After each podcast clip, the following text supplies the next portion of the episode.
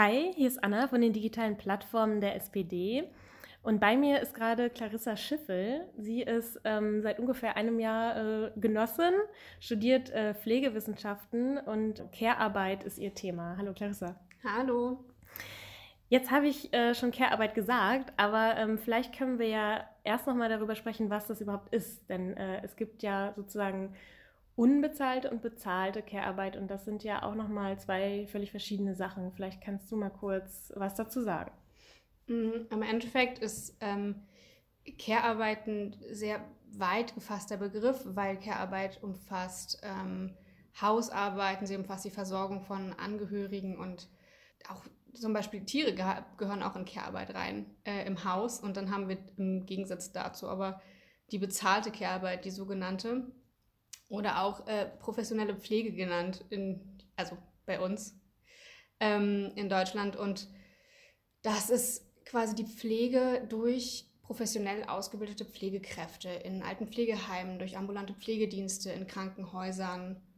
Genau, das ist so der, der extreme Unterschied. Man wird quasi dafür bezahlt, was man tut. Das ist bezahlte Care-Arbeit, wenn man pflegerisch versorgt und unbezahlte Care-Arbeit ist eben die, für die man nicht bezahlt wird. Und wie ist es da so mit dem Verhältnis von Männern und Frauen in der bezahlten Care-Arbeit? Ähm, das unterscheidet sich äh, ganz stark zwischen Altenpflege, Krankenpflege und Kinderkrankenpflege. In der Krankenpflege haben wir ein ungefähres Verhältnis von 80 Prozent weiblichen professionellen Pflegekräften und 20 Prozent professionellen Pflegekräften männlich. Ähm, in der Altenpflege ist der weibliche Anteil noch höher und in der Kinderkrankenpflege auch. Genau. Und warum? Warum ist das so? Hast du da irgendwie, kannst du da irgendwie was zu sagen? Ähm, wir haben, also wir haben hier bei allen Sozialberufen einen ganz großen geschichtlichen Hintergrund dazu, weil ähm, es geht noch vor, bevor Bismarck die Sozialgesetze eingeführt hat, ähm, wurde ja Pflege auch schon zu Hause betrieben. Im Mittelalter wurde Pflege auch betrieben. Da gab es ähm, eine Unterscheidung äh, in den Klöstern ja auch schon zwischen Nonnenklöstern und Mönchsklöstern. Und da war in den Mönchsklöstern die medizinische Versorgung und in den Nonnenklöstern die pflegerische Versorgung. Also das ist, ist schon sehr lange her und das hat sich immer weiter durchgezogen, weil ähm, eben die Stereotypisierung von Frauen eben da, äh, da ist, dass sie pflegen können und das hat sich durchgezogen und irgendwann durften Frauen dafür Geld verlangen ähm, unter der Hand der Kirche ähm, dann hat der Staat durch die soziale Gesetzgebung äh, das so ein bisschen zu sich hergeholt und das so ein bisschen aus, den, aus der Kirche rausgeholt. Ähm, und es hat sich immer weiter entwickelt.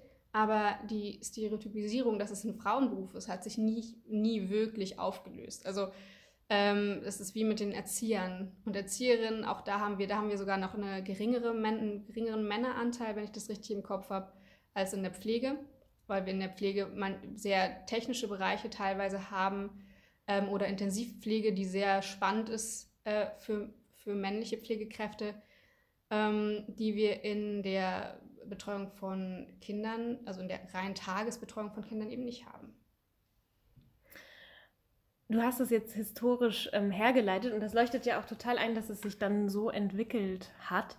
Ähm, aber jetzt ähm, aus der heutigen Sicht, ähm, wieso ähm, ist denn der Pflegeberuf oder die Care bezahlte Care-Arbeit für Männer ähm, nicht so attraktiv, dass sich das Verhältnis jetzt so ein bisschen ähm, angleicht? Also liegt es irgendwie dann auch an der Bezahlung letzten Endes, also an den Gehältern?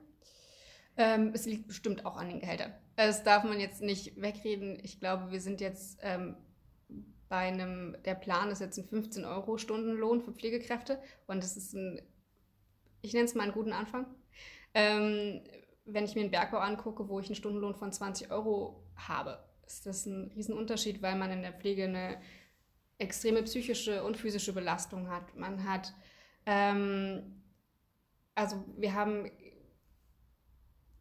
ganz viele Herausforderungen, die diese Menschen tun müssen für andere Menschen. Das darf man nie vergessen. Die Arbeit mit anderen Menschen zusammen ist immer eine sehr herausfordernde. Ähm, ich glaube, das kennt fast jeder, der mit Menschen schon mal zusammengearbeitet hat. Ähm, aber sie wird eben nicht so gut entlohnt wie die Arbeit mit Maschinen oder eben in Kohlekraftwerken. Und es kann ähm, kann dazu führen. Ich glaube aber nicht, dass es der Großteil ist. Ich glaube, dass da eine ganz große, beziehungsweise es ist tatsächlich ähm, belegt, dass da eine ganz große Stereotypisierung einfach immer noch stattfindet, weil auch viele Menschen gar nicht genau wissen, was ist Pflege eigentlich. Weil Pflege ist nicht nur Betten beziehen oder ähm, Menschen auf die Toilette begleiten.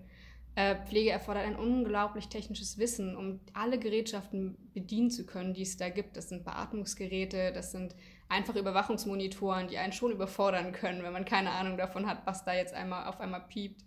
Ähm, das sind aber auch Aufklärungsgespräche und Beratungsgespräche mit Angehörigen und Pflegenden. Das machen Ärzte auch und Ärztinnen, aber den Großteil übernehmen Pflegende, weil die Kapazitäten einfach nicht anders da sind. Und auch Pflegende haben kaum noch Kapazitäten.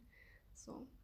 Und das Wissen ist einfach nicht wirklich in die Bevölkerung vorgedrungen und diese ganz, diese ganz, diese Versorgungstätigkeit der Care-Arbeit, die ja fast alle nur sehen, ist eben doch das, was Männer oft abschreckt davon. Hm. Wie kriegen wir es dann hin, dass es, dass es für Männer ähm, attraktiver wird? Oder ähm, ja, wie, wie schaffen wir das? Hast du Ideen?